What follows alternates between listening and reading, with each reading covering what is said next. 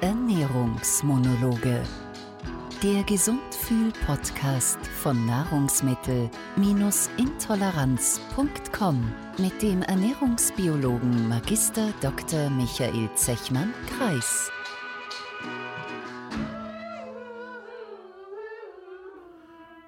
Herzlich willkommen, ich bin Michael Zechmann-Kreis und begrüße Sie sehr herzlich zu dieser Folge der zweiten Staffel der Ernährungsmonologe. Dieser Podcast läuft ja auf allen gängigen Podcast-Kanälen und ich freue mich sehr, wenn Sie ihn mit Ihren Freunden zum Beispiel auf den sozialen Medien teilen. Gerne können Sie mir natürlich wie auch in Staffel 1 immer Fragen an podcast.nahrungsmittel-intoleranz.com senden – ich sammle diese Fragen dann und beantworte sie gerne in der einen oder anderen Folge hier im Podcast. Natürlich anonymisiert, das ist selbstverständlich, wenn es um Ernährung geht. In Staffel 2 geht es ja grundsätzlich ums Abnehmen, um Diäten ganz allgemein. Wir wollen uns heute ein kleines, aber sehr feines Thema anschauen, das ein bisschen etwas mit dem Thema Abnehmen zu tun hat beziehungsweise das immer wieder aufpoppt, wenn man im Internet über Abnehmen liest, vor allem derzeit. Es geht um resistente Stärke. Was ist das überhaupt?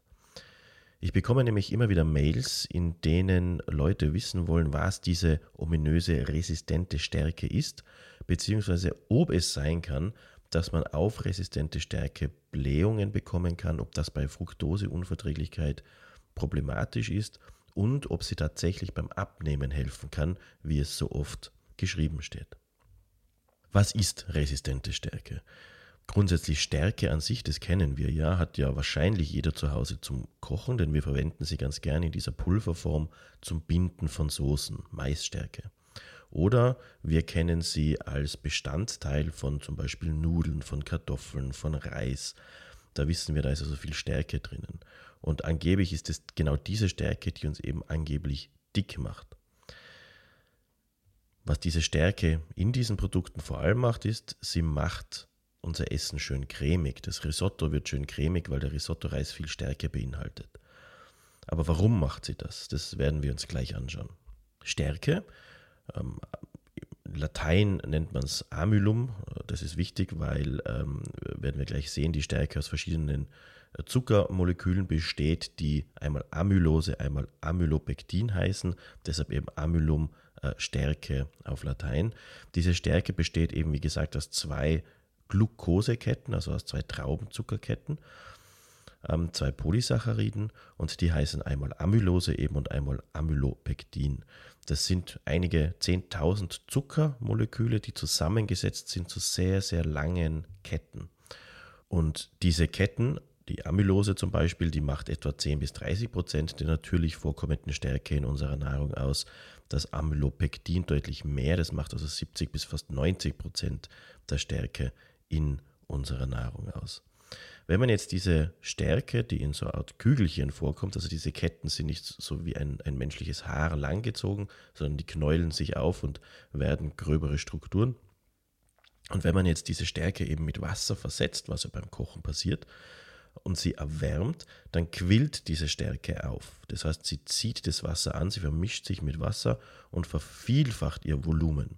Mit ganz lustigen Effekten. Wir kennen das aus verschiedenen Wissenschaftssendungen, aus Experimenten, die man mit Kindern gerne macht, wo man das ganz viel Stärke in, in Wasser gibt ähm, und das dann zum Beispiel auf einen Lautsprecher gibt, also natürlich mit Plastik dazwischen und Musik einschaltet, dann äh, entstehen so lustige, fast objektartige Strukturen aus dieser Stärke. Also die Stärke ist eine, eine ganz, ganz, ist ein ganz lustiges Molekül eigentlich, äh, wenn man es chemisch anschaut, mit dem man ganz tolle Effekte auch machen kann. Aber was passiert da? Die Stärke verkleistert eben. Sie wird also vor allem klebrig. Und diese Klebrigkeit ist das, was wir beim Kochen ja wollen. Eben, es bindet unsere Soße ab und äh, es macht unsere Speisen schön cremig. Es hilft aber auch zum Beispiel dabei im Brot, wo wir ja auch diese Stärke drin haben, diese Struktur des Brotes zu bekommen, die wir beim Backen haben wollen. Gut, wir haben also jetzt diese Stärke in, äh, in unseren Speisen drinnen und jetzt äh, essen wir das? Jetzt kommt unsere Bauchspeicheldrüse dazu, die produziert Enzyme, die diese Stärke abbauen sollen. Die sogenannten Amylasen, da haben wir wieder dieses Wort Amy drinnen, diese Amylasen.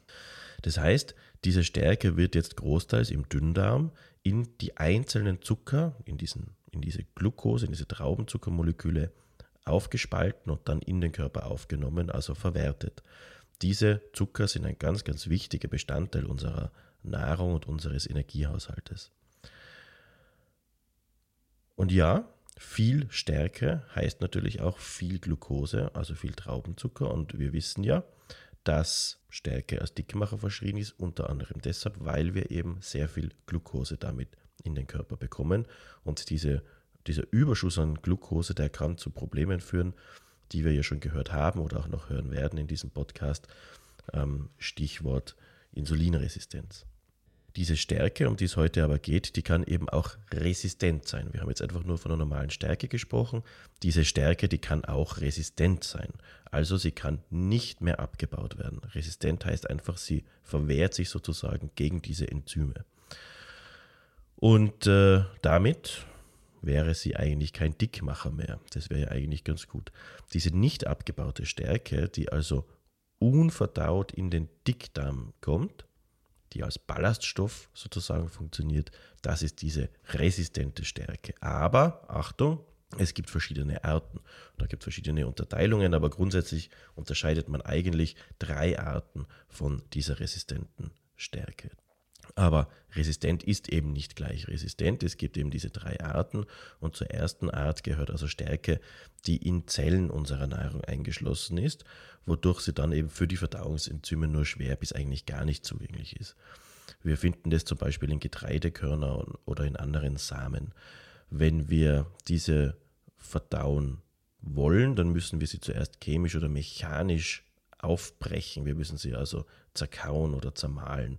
Wenn wir das nicht tun, wenn, sie, wenn wir sie also nicht aufschließen, dann gelangt die Stärke in diesem Korben wie in äh, einem, in einer, äh, einer Burg eingeschlossen sozusagen, also unangreifbar in unseren Darm und kann natürlich nicht verdaut werden.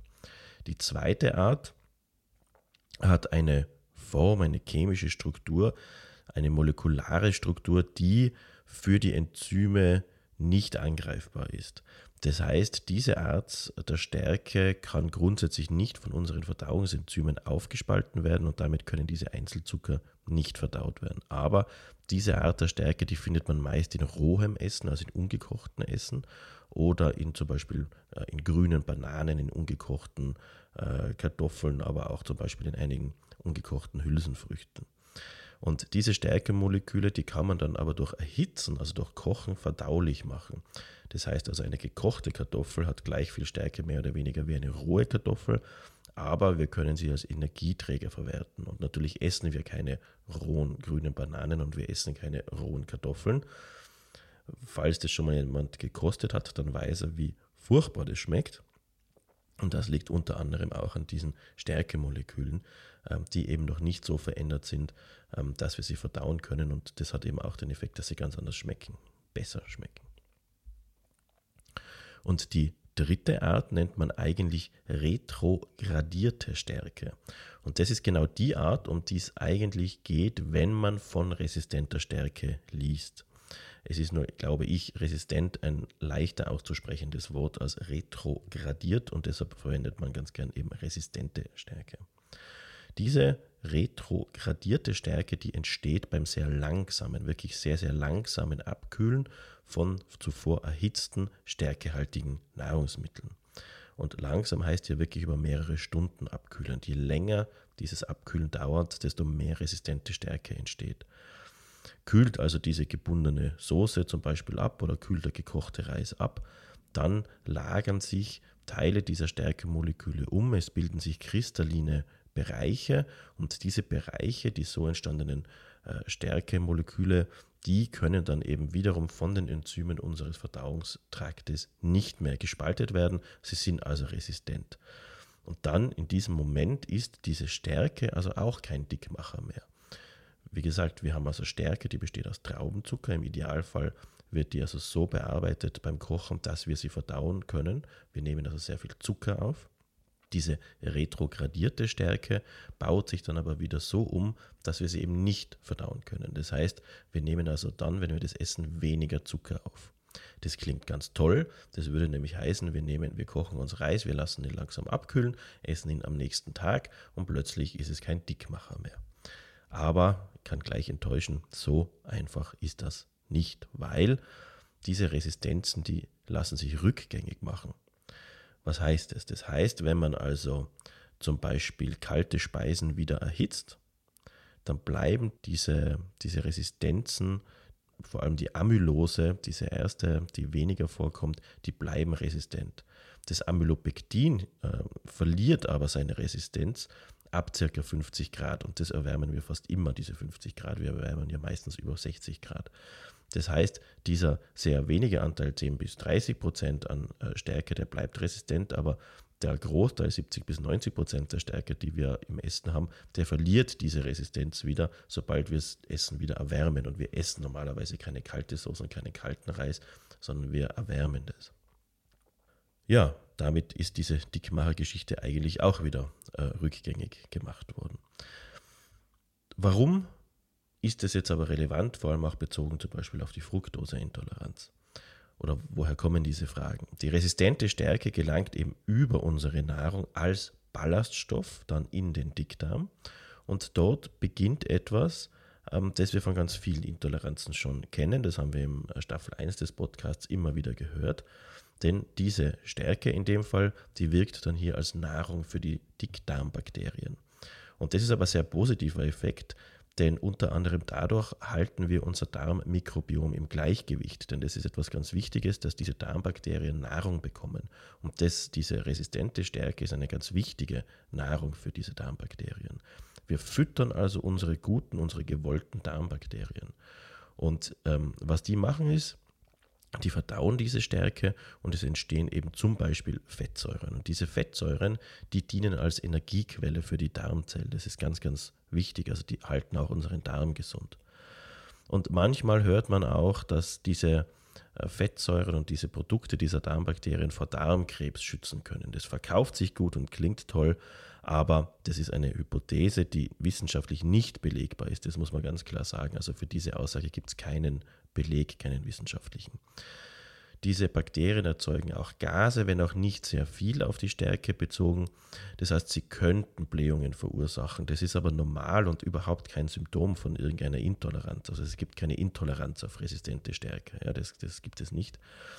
Und ähm, jetzt könnte man sagen, gut, in der Karenzphase sollte man ähm, natürlich auf Blähendes achten und sollte vielleicht resistente Stärke äh, vermeiden. Ja, bei sehr sehr empfindlichen Personen ist es sicherlich äh, wichtig, dass die dann zum Beispiel auf erkaltete oder wieder aufgewärmte Speisen verzichten. Aber ich persönlich glaube nicht, dass das wahnsinnig relevant ist. Dieser Effekt ist nämlich sehr, sehr gering. Und wenn, dann wäre der nur in den ersten zwei, drei Tagen der Karenzphase relevant, sonst eigentlich nicht. Aber ganz viel, viel wichtiger ist, wir reden von der Darmflora, von der, also eigentlich sagt man Mikrobiom, vom Darmmikrobiom. Und dieses Darmmikrobiom, das wollen wir ja gesund erhalten und das halbwegs kostengünstig und nicht mit irgendwelchen, äh, meistens nicht so, wie wir es wollen, funktionierenden Präparaten. Wir können es einfach füttern mit dieser resistenten Stärke. Und wenn wir das tun, dann ist es durchaus sinnvoll.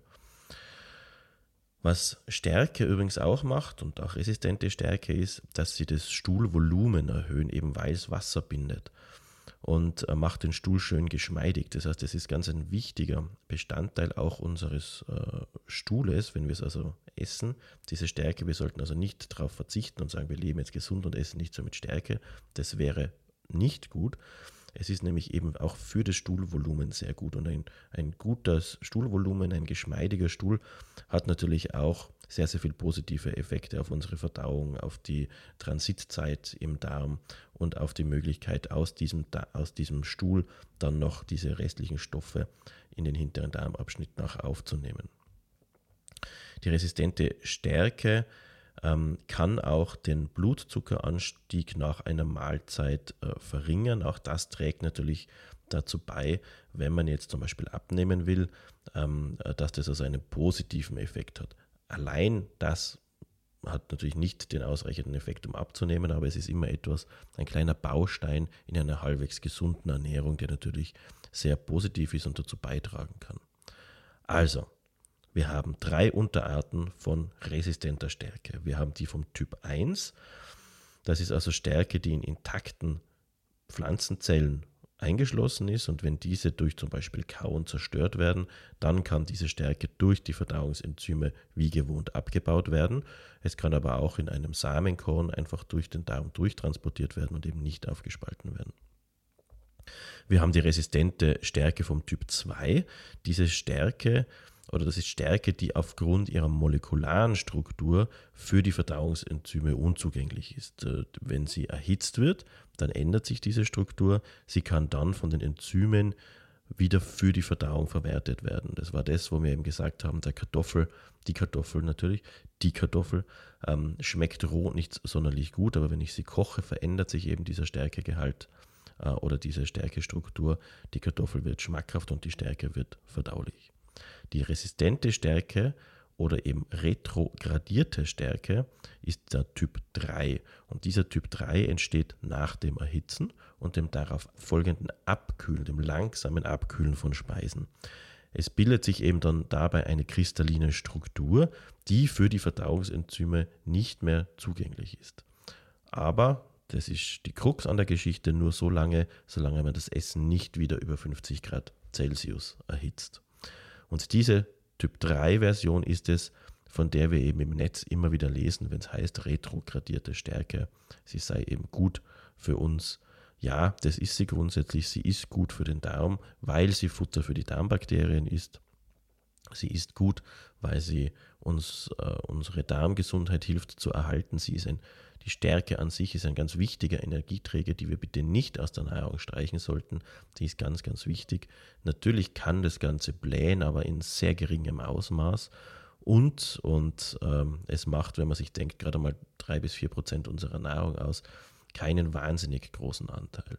Was die Fructoseintoleranz betrifft, muss man auch sagen, es ist nicht relevant. Also resistente Stärke hat keine oder auch Stärke an sich hat keine Relevanz. Das ist deshalb wichtig, weil man auch immer wieder hört, man soll Kartoffeln zum Beispiel verträglicher machen, indem man sie 24 Stunden lang wässert, um die Stärke auszuspülen, bevor man sie kocht. Ich weiß nicht genau, woher diese Legende kommt. Ich habe das immer wieder versucht herauszufinden. Das gibt schon seit über zehn Jahren es ist nicht relevant. Ja. Das hat für die Fructoseintoleranz keinen Effekt, einfach weil Stärke aus Traubenzuckermolekülen besteht, die entweder in Traubenzucker aufgespalten werden und ja einem Fructoseintoleranten dann dabei helfen, Fructose auch zu verdauen. Also es ist eigentlich kontraproduktiv, die Stärke auszuschwemmen aus den Kartoffeln. Ähm, wenn man dann aber sagt, okay, es entsteht aber diese retrogradierte Stärke, die möglicherweise zu Blähungen führt, dann muss man klar sagen, dass diese Blähungen viel zu gering sind, um Symptome zu verursachen. Da wäre ein bisschen Fructose in irgendeinem anderen Gemüse viel, viel relevanter. Aber diese retrogradierte Stärke ist Futter für die Darmbakterien und das ist das eigentlich Wichtige. Hier sollten wir wirklich darauf achten, unsere Darmbakterien so zu füttern, dass sie im Gleichgewicht sind und dass sie sich auch bei einer Fructoseintoleranz in einem guten Ausmaß entwickeln können und das ohne teure und meist unnötige Darmsanierungen. Ja, das war die retrogradierte Stärke. Ein bisschen mal ein anderes Thema, das allerdings immer wieder mal aufpoppt und mit dem ich immer wieder konfrontiert werde, vor allem in der letzten Zeit und vor allem immer in Bezug auf die Fructoseintoleranz. Vielleicht kann man auch noch erwähnen, dass es bei den anderen Intoleranzen ebenfalls keine Relevanz hat. Also weder bei der Laktose noch bei der Histamin noch bei der Sorbitintoleranz hat resistente Stärke eine größere Relevanz. Bitte Achtung, äh, vielleicht noch ein kleiner Hinweis, man liest oft auf Zutatenlisten den Begriff der modifizierten Stärke Modifizierte Stärke ist aber etwas anderes als resistente Stärke. Modifizierte Stärke ist zwar auch resistent, wenn man so will, aber es ist etwas anderes. Da geht es im Prinzip darum, dass man ähm, Stärke chemisch so behandelt, dass man die Molekularstruktur so ändert, dass dann diese Stärke, auch wenn sie den Prozess unterlauft, den wir jetzt in diesem Podcast gehört haben, nicht resistent wird, also eben verdaulich bleibt. Insofern hat es mit der resistenten Stärke schon was zu tun, aber es ist nicht resistente Stärke, es ist eben äh, etwas anders. Es ist äh, eine Stärke, die man durch chemische Behandlung hitzestabil macht, säurestabil macht, auch mechanisch äh, stabil macht und sie vor allem so verändert, dass sie, wenn man es gefriert und dann wieder auftaut, ihre Struktur nicht ändert. Denn das hätte nämlich zum, ähm, zur Folge, dass man gefriergetrocknet oder nicht, Entschuldigung, eingefrorene äh, Produkte, die man dann auftaut, ganz eine eine schlimme äh, Konsistenz eigentlich bekommt. Und das will man natürlich nicht in der äh, Lebensmittelindustrie, das will man auch nicht als, ähm, als Verzehrer dann dieser Nahrung. Ja, also die modifizierte Stärke ist etwas anderes und bitte nicht mit der resistenten Stärke zu vermischen. Ja, das war mal eine kürzere Folge. Es ist auch ein kleineres Thema, die resistente Stärke. Wie gesagt, ihr könnt mir gerne Nachrichten schicken an podcast.nahrungsmittel-intoleranz.com. In dieser Staffel beschäftigen wir uns eben mit Diätetik, mit Diäten, mit dem großen Thema Abnehmen, allerdings in einer wissenschaftlicheren und einer unaufgeregten Art und Weise, wollen wir es mal so nennen. Ja, in diesem Sinne wünsche ich euch noch eine schöne Woche. Ich hoffe, wir hören uns bei der nächsten Folge. Schaut vorbei auf nahrungsmittel-intoleranz.com für immer neue Blogbeiträge und Informationen. Ich freue mich auch über einen Austausch auf den sozialen Netzwerken. Vor allem auf Facebook haben wir eine Fanseite, aber vor allem auch eine Gruppe, wo ihr mitdiskutieren könnt. Und wie gesagt, podcast.nahrungsmittel-intoleranz.com. Da beantworte ich auch gerne die eine oder andere allgemeine Frage. In diesem Sinne, eine schöne Zeit und bis bald. Das war Ernährungsmonologe.